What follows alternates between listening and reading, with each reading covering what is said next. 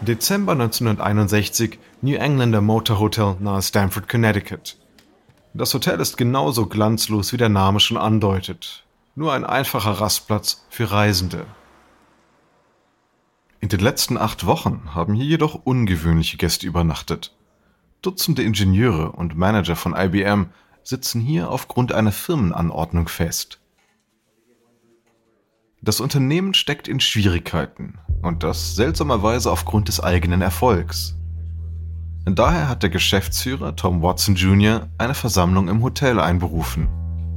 Er möchte hier eine Strategie erarbeiten, um eine neue Computerproduktlinie zu produzieren.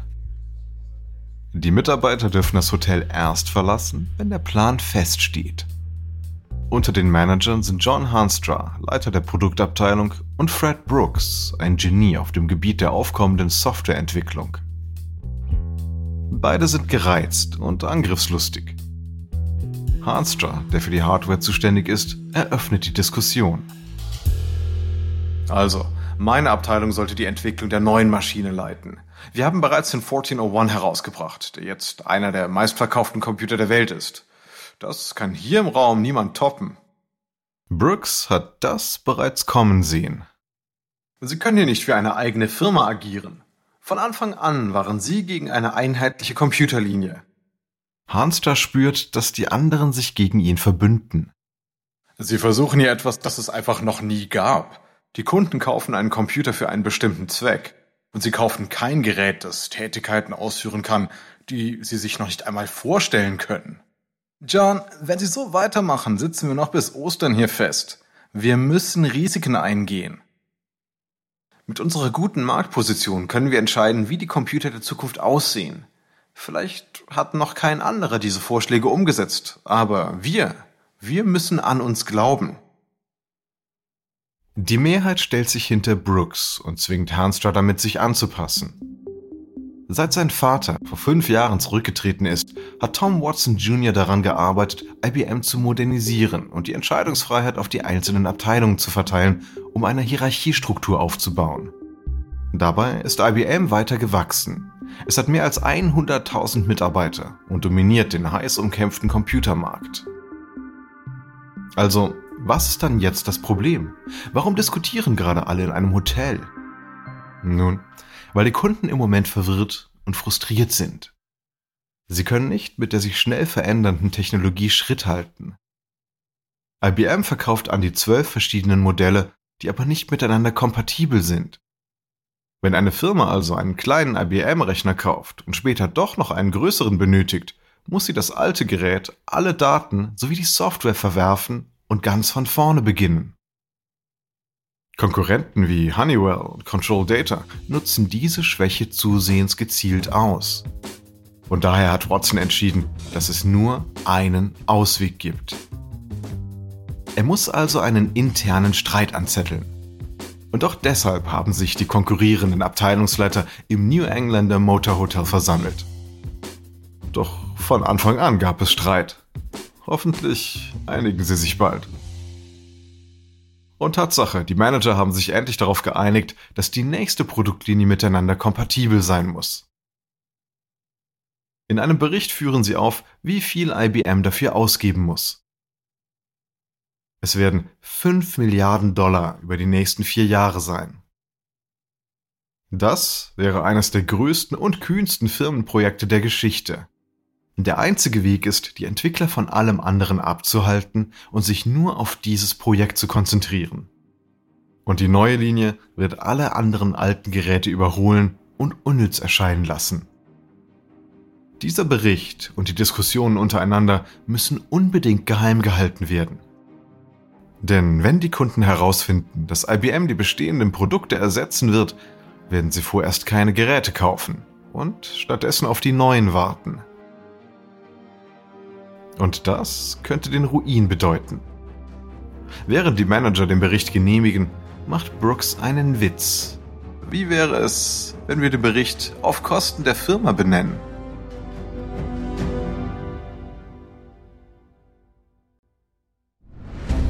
Ich bin Alexander Langer für Wandery und das ist Kampf der Unternehmen.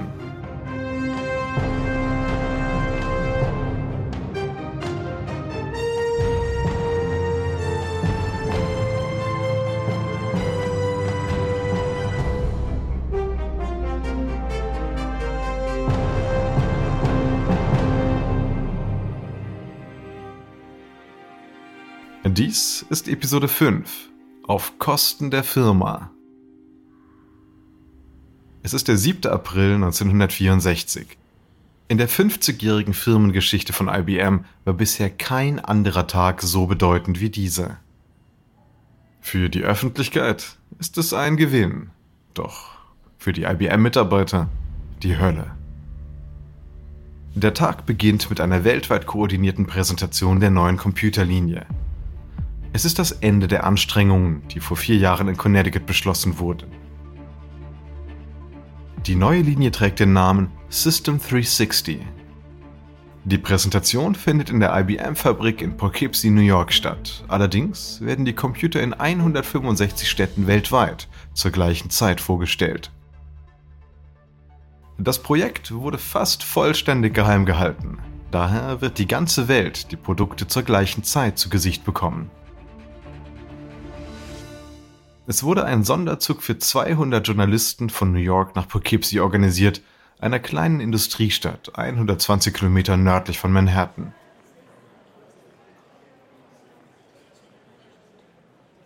Watson betritt die Bühne. Er ist groß, mit grauem Haar und elegant wie Sky Dumont. Er steht vor einem großen Foto eines Kompasses, das eine Verbindung zum Namen System 360 herstellen soll und dem Gedanken, dass alle Geräte miteinander vernetzt sind. Die Geräte, die im Raum aufgereiht sind, ähneln den bisherigen Computern nicht im geringsten. Sie sind in elegante Stahlschränke eingefasst, die mit roten, blauen und gelben Verkleidungen verziert sind. Die Geräte sehen sogar ein wenig nach Spaß aus. Watson wendet sich an die aufgeregte Menge. Er will, dass sie den Mut hinter den neuen Produkten erkennt. Die neuen Geräte symbolisieren eine Abkehr von den bisherigen Design- und Entwicklungskonzepten. Die Produkte verdanken wir einer internationalen Zusammenarbeit. Es ist das erste Mal seit zehn Jahren, dass IBM seine Rechnerarchitektur grundlegend erneuert hat. Es ist der Beginn einer neuen Generation, nicht nur von Computern, sondern auch von deren Anwendungen in Firmen, Forschung und Politik. Watson, der Softwareentwickler Fred Brooks und weitere Manager erklären die Details. Hanstra, der gegen das Vorhaben war, ist nicht vor Ort. Er konnte sich nie nur für eine einzige Produktlinie begeistern, weswegen Watson ihn vor einem Monat gefeuert hat. Die Botschaft an alle anderen ist damit deutlich. Die präsentierten Einzelheiten sind überwältigend und sollen die Konkurrenz abschrecken. Die 360-Reihe beinhaltet sechs verschiedene Modelle mit unterschiedlichen Rechenleistungen und Speicherplatz, die fortan auch in Sindelfingen produziert werden. Dazu gibt es passende magnetische Speichermedien, Drucker und Lochkartenlesegeräte. Zuvor gab es keine kompatiblen Geräte. Das neue System 360 ist eine komplett neue Computerkategorie, die ständig erweitert werden kann. Watson Jr. platzt fast vor Stolz darüber, was seine Firma erreicht hat, und doch sind seine Nerven gespannt. Er ist besorgt über die Größe des Risikos und der möglichen Kosten für seine Firma sowie seine Familie. Sich für eine neue Produktlinie zu verpflichten und so eine waghalsige Erneuerung vorzustellen, ist die größte und riskanteste Entscheidung, die er je getroffen hat. Die letzten Wochen waren eine Qual für ihn.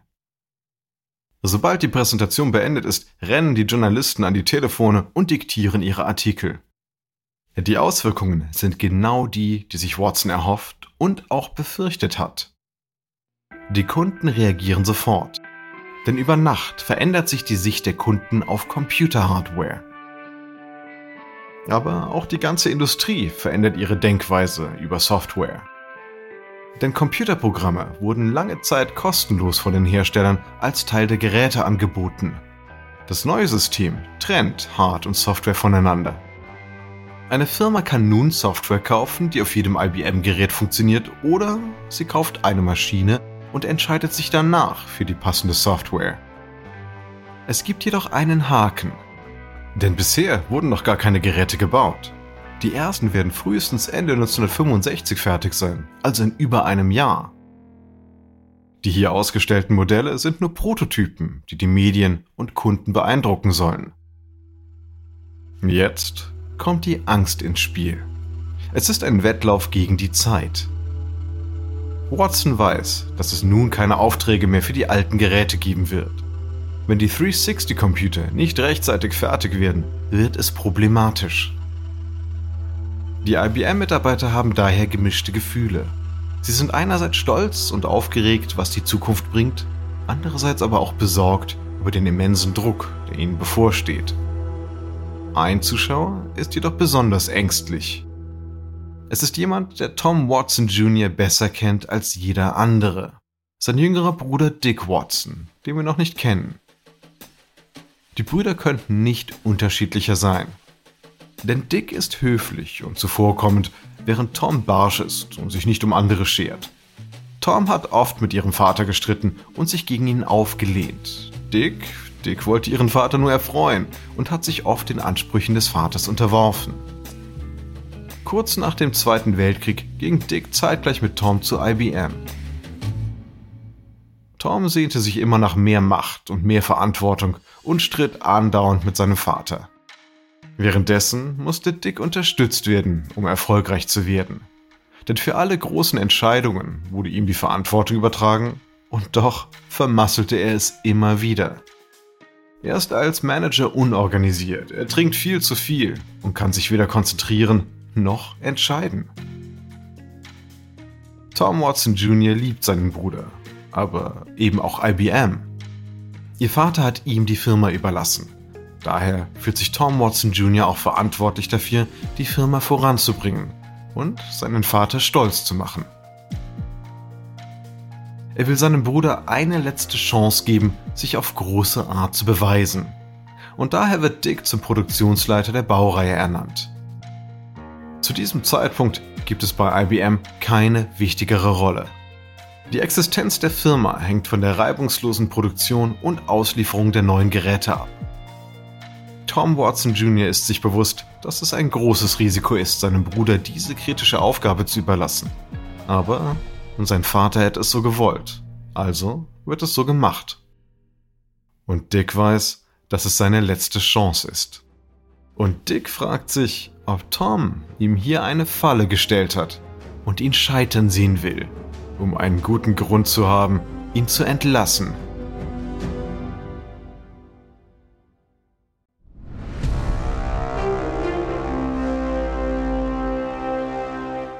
In den ersten vier Wochen gibt es bereits tausende Aufträge für die neuen, teuren, riesigen Maschinen.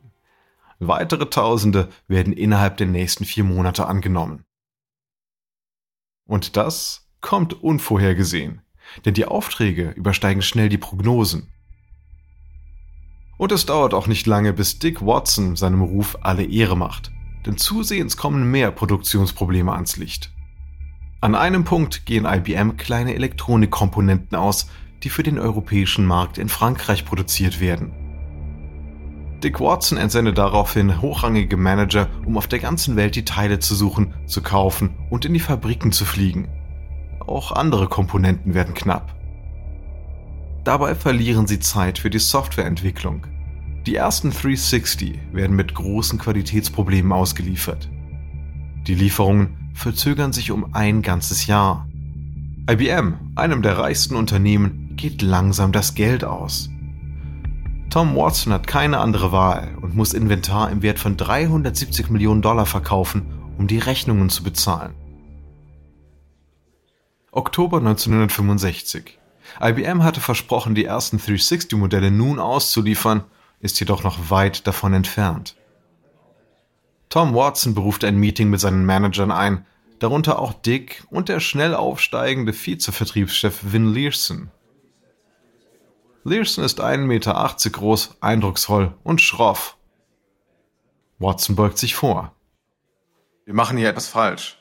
Wir verschwenden unsere Ressourcen und zerstören ganze Karrieren damit. Dick verteidigt sich. Tom, ich tue doch alles, was ich kann, aber die Manager können einfach nicht mithalten. Tom Watson blickt ihm in die Augen. Beide wissen, dass Dick Watson nur Ausreden sucht und dass die Produktionsleitung keine angemessene Aufgabe für ihn ist. Einige Mitarbeiter haben in den letzten sechs Monaten 60 Stunden pro Woche gearbeitet. Die Ingenieure und Programmierer sind übereifrig, können aber trotzdem nicht rechtzeitig liefern. Dick, Keiner hat mich nach mehr Geld oder Mitarbeitern gefragt. Was zur Hölle ist los? Learson demütigt Dick weiter. Es ist ja noch viel schlimmer. Die Produkte werden ohne Qualitätskontrolle ausgeliefert. Die Bestandsprognosen sind alle falsch. Wir können unsere Teile einfach nicht mehr nachverfolgen. Dick Watson versteht plötzlich, welche Richtung das Gespräch annimmt. Es ist kein Zufall, dass Learson hier ist. Learson wurde in Boston als Sohn eines Kapitäns geboren und hat einen Harvard-Abschluss in Mathematik. Tom Watson hat ihn als Vertriebschef für den 702 eingesetzt. Zusammen haben sie den Univac geschlagen. In seiner Freizeit nimmt Learson oft an Bootsrennen teil und ist für seine mörderischen Taktiken bekannt. Das ist genau die Art von einschüchterndem Manager, die Tom Watson braucht, um das Produktionschaos des 360 zu bannen. Tom Watson sieht seinen Bruder an und spricht einfühlsam, aber ernst mit ihm. Dick, du musst das verstehen. Das Schicksal von IBM steht auf dem Spiel. Alles, was unser Vater aufgebaut hat, ist gefährdet. Du musst die 360 rechtzeitig ausliefern, denn die Firma hat keine Zeit mehr zu verlieren. Dick, es tut mir leid, aber ich ernenne Learson zum Chef. Du wirst von deinen Pflichten entlassen. Um aber deinen guten Ruf zu erhalten, gib mir bekannt, dass du zum Vize-Vorstandsvorsitzenden ernannt wurdest. Was ist denn ein Vize-Vorstandsvorsitzender? Was macht er denn? Mit den Kunden Golf spielen? Was soll das denn? Es tut mir leid, Dick. Ich wollte diese Entscheidung wirklich nicht treffen. Dick Watson springt auf und stürmt zur Tür. Er hält kurz inne. Learson, Sie sind ein Arsch. Glauben Sie ja nicht, dass ich Sie als Vize-Vorstandsvorsitzender jemals aus den Augen lasse. Doch es stellt sich heraus, dass Learson die notwendige Rettung für den 360 ist. Er wählt vier Ingenieure als seine Vollstrecker aus. Aufgrund ihrer harten Prinzipien werden sie als die vier apokalyptischen Reiter bezeichnet. Sie arbeiten fast 24 Stunden am Tag und umrunden den Globus, um die Produktion in die richtigen Bahnen zu lenken. Nach fünf Monaten werden die Lieferungen wieder rechtzeitig verschickt. Ende 1966 erreichen die Verkaufszahlen des 360 einen Höhepunkt. Es werden 1000 Stück pro Monat ausgeliefert.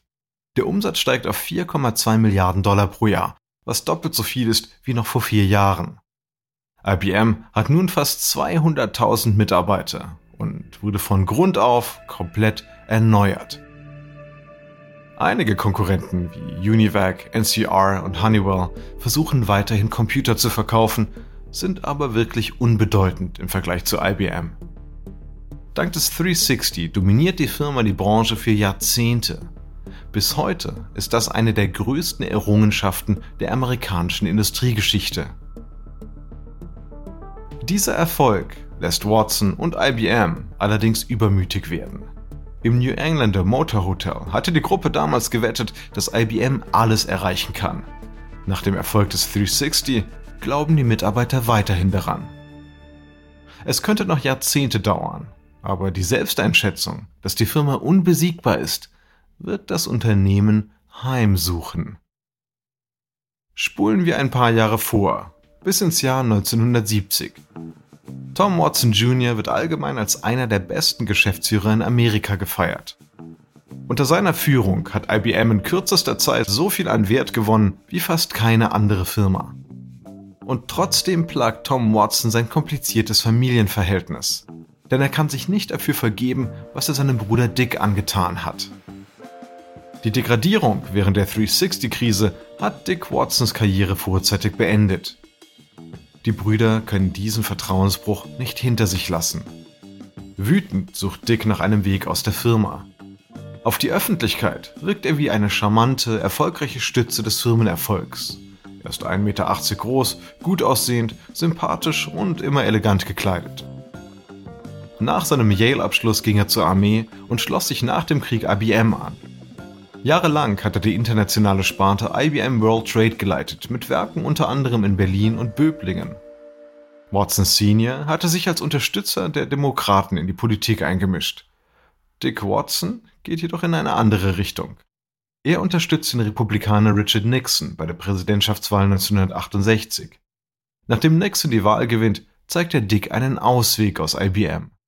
Denn der Präsident ernennt ihn zum Botschafter für Frankreich. Dick Watson nimmt an und wendet sich von IBM ab. Er repräsentiert die USA gut in Paris. Da die Watson-Brüder nun nicht mehr zusammenarbeiten, gibt es auch keine Streitpunkte mehr. Endlich versöhnen sie sich wieder. Allerdings wird Dicks Alkoholproblem immer schlimmer. Während seiner Zeit als Botschafter betrinkt er sich auf einem Flug und belästigt eine Flugbegleiterin. Jack Anderson, ein bekannter investigativer Journalist, schreibt einen Artikel über den Vorfall, der weltweit veröffentlicht wird und Dick Watson in ernste Verlegenheit bringt. Allerdings scheint das Nixon nichts auszumachen. Während einer Besprechung im Weißen Haus, die aufgezeichnet wird, verdeutlicht Nixon seinen Angestellten, warum er nicht besorgt ist. Nun, die Leute betrinken sich und rennen den Frauen hinterher, so ist das. Die Wahrheit ist, dass es besser ist, sich zu betrinken, als Drogen zu nehmen. Und es ist besser, hinter den Frauen als hinter den Männern her zu sein. So sehe ich das. Ende der Diskussion. Nixon verlangt keinen Rücktritt. Jedoch verlässt Watson seinen Posten freiwillig, als der Kongress Ermittlungen anstellt. Er will keine Aufmerksamkeit erregen und den Familiennamen nicht beschmutzen. Nach einiger Zeit schwindet auch die Wut. Dick und Tom Watson werden wieder enge Brüder. Sie leben beide in Connecticut und erwerben Ferienhäuser in der gleichen Gegend. Manchmal bekommt Tom Watson große Panikattacken. Und die Familie weiß dann, dass Dick Tom immer aufheitern kann. Innerhalb von Minuten lachen beide über einen dummen Witz aus ihrer Kindheit. Im November 1970, im Alter von 55 Jahren, erleidet Tom Watson Jr. einen Herzinfarkt. Im Juni darauf tritt er als Geschäftsführer zurück. Zudem kann Dick Watson seine Sucht nicht bekämpfen. Im Alter von nur 55 Jahren stirbt er nach einem Treppensturz in seinem Zuhause in New Canaan. Ende der 70er Jahre verlässt die Familie Watson IBM endgültig. In den letzten 56 Jahren gab es immer einen Watson in der Firma. Die Familie hatte jedoch nie viele Firmenanteile, daher gibt es nach Toms und Dicks Ausstieg keinen Watson mehr bei IBM. Die Firma ist nun auf sich gestellt und eine neue Generation wird übernehmen. Was sich jedoch herausstellt, ist, dass die charismatischen Watsons keine talentierten Manager unter sich herangezogen haben. Die Geschäftsführer der 70er und 80er Jahre werden keine Risiken auf sich nehmen, so wie es beim 360 der Fall war. Stattdessen begnügen sie sich mit dem Erfolg, den die Watsons erreicht haben. Sie bleiben auf dem gleichen Niveau, aber entwickeln keine neuen Produkte oder modernisieren die Firma.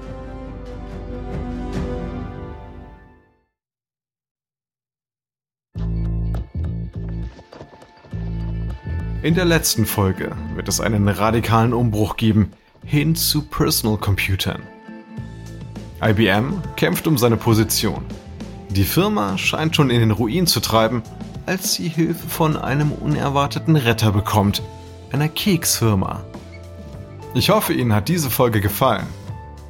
Ein kurzer Hinweis zu den Dialogen, die Sie soeben gehört haben. Wir wissen natürlich nicht genau, was gesprochen wurde, doch die Dialoge basieren nach bestem Wissen auf unseren Recherchen. Ich bin Ihr Sprecher, Alexander Lange. Kevin Maney hat diese Geschichte geschrieben. Er ist der Autor von The Maverick and His Machines, Thomas Watson Sr. and The Making of IBM. Karen Loss unsere leitende Produzentin und Redakteurin. Original Sounddesign von Bay Area Sound. Emily Kunkel ist unsere geschäftsführende Produzentin. Unsere ausführenden Produzenten sind Jess Radburn, Jenny Lower Backman und Marshall Louis. Erstellt von Erna Lopez für Wandery.